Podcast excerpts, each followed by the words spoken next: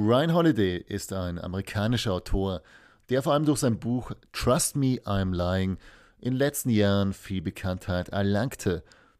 Auch sein Blog hat eine sehr große Reichweite. Inzwischen betreibt er ihn schon mehrere Jahre lang und in einem seiner älteren Blogbeiträge schreibt Holiday über das Konzept des Commonplace Book.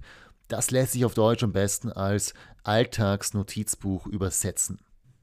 In dieses Büchlein schreibt Holiday Zitate, Ideen und Informationen auf, und das macht er einerseits, um seinen Lerneifer zu befriedigen und andererseits, um Themen abzuspeichern, die er später in seinem Leben benötigt. Zum Beispiel Zitate oder Informationen für Bücher, die er plant zu schreiben. Holiday hat natürlich nicht dieses Konzept erfunden. Er reiht sich vielmehr in eine lange Reihe von historischen Persönlichkeiten ein, die ihr Leben lang andauernd Notizen machten. Am bekanntesten ist da wahrscheinlich Leonardo da Vinci. Man weiß von ihm, dass er immer Notizzettel dabei hatte und nach seinem Tod wurden seine Notizen dann auch zusammengefasst und sind heute auch als Buch zu kaufen. Er schrieb da vor allem seine Ideen, seine Gedankengänge auf, zum Beispiel über seine Beobachtungen des Vogelflugs oder über die Perspektive oder über sein Lieblingsthema, nämlich den Wasserfluss, wie man das für zum Beispiel Kanäle oder Abwasserkanäle äh, nutzen kann. Auch viele US-Präsidenten sind oder waren bekannt dafür, dass sie Notizen machten. Einer der ersten war Thomas Jefferson, der sehr viele Notizen niederschrieb. Aber auch Ronald Reagan, das hat man dann nach seinem Ableben ähm, gefunden, hatte einen riesigen Karton mit Karteikarten, wo er sich ständig Notizen machte, die er später in seinen Reden einbaute. Und es ist eigentlich kein Wunder, dass einige der intelligentesten und mächtigsten Personen der Welt und der Geschichte so viel Wert darauf legten, Gedanken und neue Informationen niederzuschreiben, nicht nur auf ihr Gedächtnis vertrauten, also nicht nur darauf vertrauten, dass diese Informationen schon in ihrem Gedächtnis bleiben würden und dann genau abrufbar sind, wenn sie sie benötigen. Wenn du aufmerksam durch dein Leben gehst, wirst du ständig mit neuen Ideen, mit neuem Wissen konfrontiert. Es ist aber unmöglich, dir all diese Dinge zu merken, sofern du kein fotografisches Gedächtnis besitzt. Besitzt du eins, dann hast du sehr viel Glück, aber ich nehme an, dass du zu der Mehrheit der Leute gehörst, die eben kein fotografisches Gedächtnis haben. Deshalb ist es einfach wichtig, Notizen zu machen, Informationen abzuspeichern, so dass du später auf sie zugreifen kannst, wenn du sie benötigst. Und eins kann ich dir wirklich sagen. Wenn du dir Notizen machst, wirst du plötzlich draufkommen, wie viele gute Ideen du eigentlich im Laufe eines Tages hast. Und oft erkennst du erst beim Nachlesen deiner Notizen, wie gut einige deiner Gedankengänge waren. Oft merkt man das erst nach ein paar Monaten, wenn man dann wieder auf die Notizen zugreift und schon ein bisschen Abstand hatte und dann die Notizen auch ein bisschen fremd wirken, als hätte sie jemand anderer geschrieben und dann denkt man sich, ja, das sind eigentlich ganz gute Sachen, die da stehen, ganz gute Ideen sollte ich ja, sollte ich vielleicht umsetzen. Natürlich, wenn du dir jetzt jeden Tag Notizen machst, wirst du nach einigen Wochen oder nach einigen Monaten einen Stapel mit hunderten Notizen haben und da jetzt den Überblick zu bewahren, das ist ja, ist ja auch eine Sache der Unmöglichkeit. Deshalb ist es wichtig, dass du von Anfang an ein System erstellst, so dass du dann später wieder auf die Notizen, auf die Informationen zugreifen kannst, die du suchst. Ryan Holiday setzt da auf ein handschriftliches Karteikartensystem. Und er will das explizit nicht digitalisieren, obwohl er es könnte. Weil er meint, dass er eher auf ein System setzt, das schon von Thomas Jefferson verwendet wurde, also auf irgendeine digitale Lösung, die neu ist. Da stimme ich jetzt nicht ganz zu, weil handschriftliche Notizen waren in der Ära von Jefferson sicher das technologische Nonplusultra. Aber ich denke schon, dass auch Jefferson ein digitales Programm, eine Software verwenden würde, wenn er heute leben würde. Ich verstehe aber, dass sich für manche Menschen einfach besser anfühlt, Notizen mit der Hand aufzuschreiben. Und ich glaube, es ist auch erwiesen wissenschaftlich, dass man sich handschriftlich niedergeschriebene Notizen oder Informationen besser merken kann als Sachen, die man eintippt in die Tastatur. Aber wahrscheinlich ist so eine Mischung aus beiden ähm, Welten das Beste. Einerseits ein digitales System, wodurch du einfach viel schneller ähm, die Notizen, auf die Notizen zugreifen kannst, wodurch sie auch viel besser geschützt sind, weil du viel leichter Kopien machen kannst.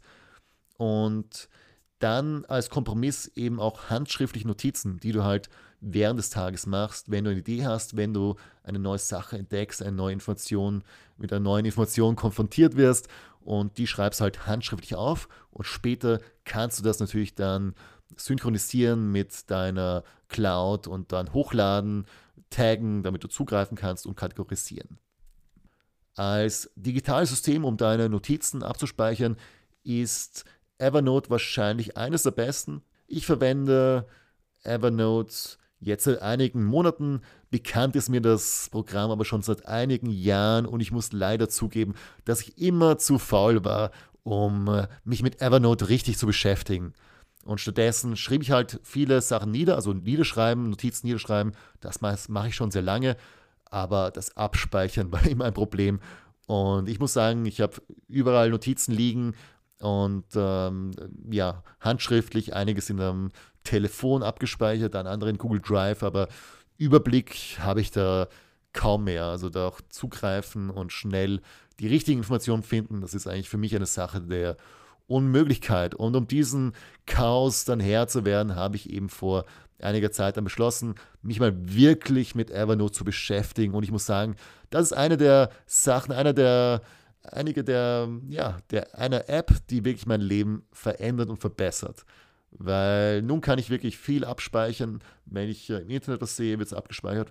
Wenn ich Informationen habe am Handy oder niedergeschrieben habe, dann synchronisiere ich das mit Evernote, kategorisiere es, tagge es und kann da wirklich viel, viel schneller zugreifen, habe auch eine viel bessere Übersicht. Ich sammle jetzt zum Beispiel Ideen für Blogbeiträge in einem eigenen Evernote-Notizbuch und auch für jedes Buch, das ich lese, habe ich ein eigenes Evernote-Notizbuch erstellt, wo ich dann eben die so markierte Stellen oder Zitate, die interessant waren, abspeichere.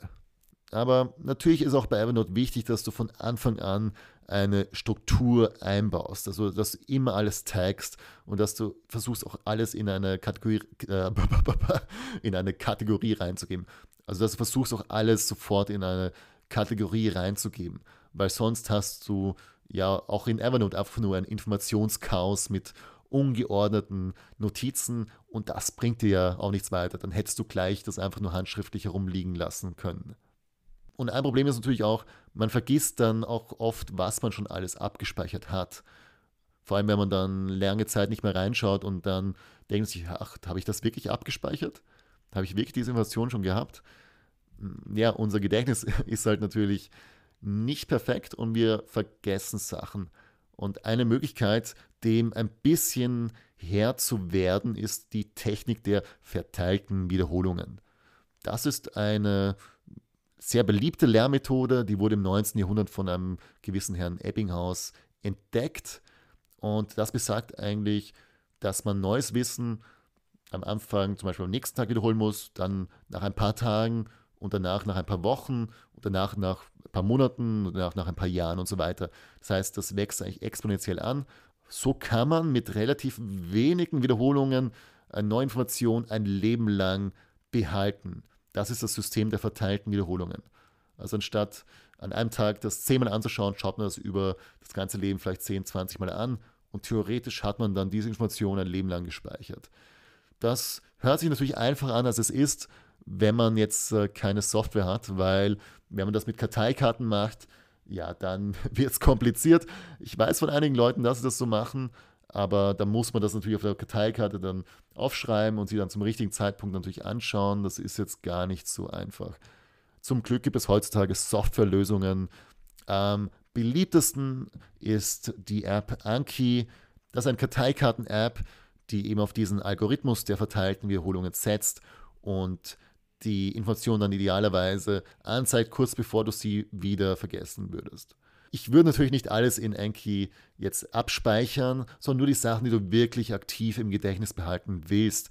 Bei vielen Sachen reicht es einfach aus zu wissen, wo man sie abgespeichert hat. Vor allem bei Zitaten oder Ideen für ein Buch, muss man es jetzt nicht immer parat haben. Man kann es auch einfach wissen, wo man es abgespeichert hat und das reicht aus.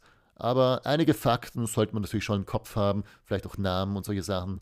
Und da ist Anki eine wirklich große Hilfe. Und ja, ich kann nur raten, dir Anki mal anzuschauen. Als Fazit kann ich dir sagen, mache dir öfters Notizen. Mach es dir zur Gewohnheit, Notizen aufzuschreiben, weil diese Gewohnheit wird dein Leben verändern. Und falls du noch keine Notizen machst, fang heute damit an. Wenn du schon Notizen machst, dann habe ich noch eine Frage. Welches System benutzt du? Schreibst du es auf Papier auf oder digital? Lass mich das in den Kommentaren wissen. Das war's für heute. Ich wünsche alles Gute, noch einen tollen Tag und einen erfolgreichen Tag. Bis zum nächsten Mal, dein Philipp.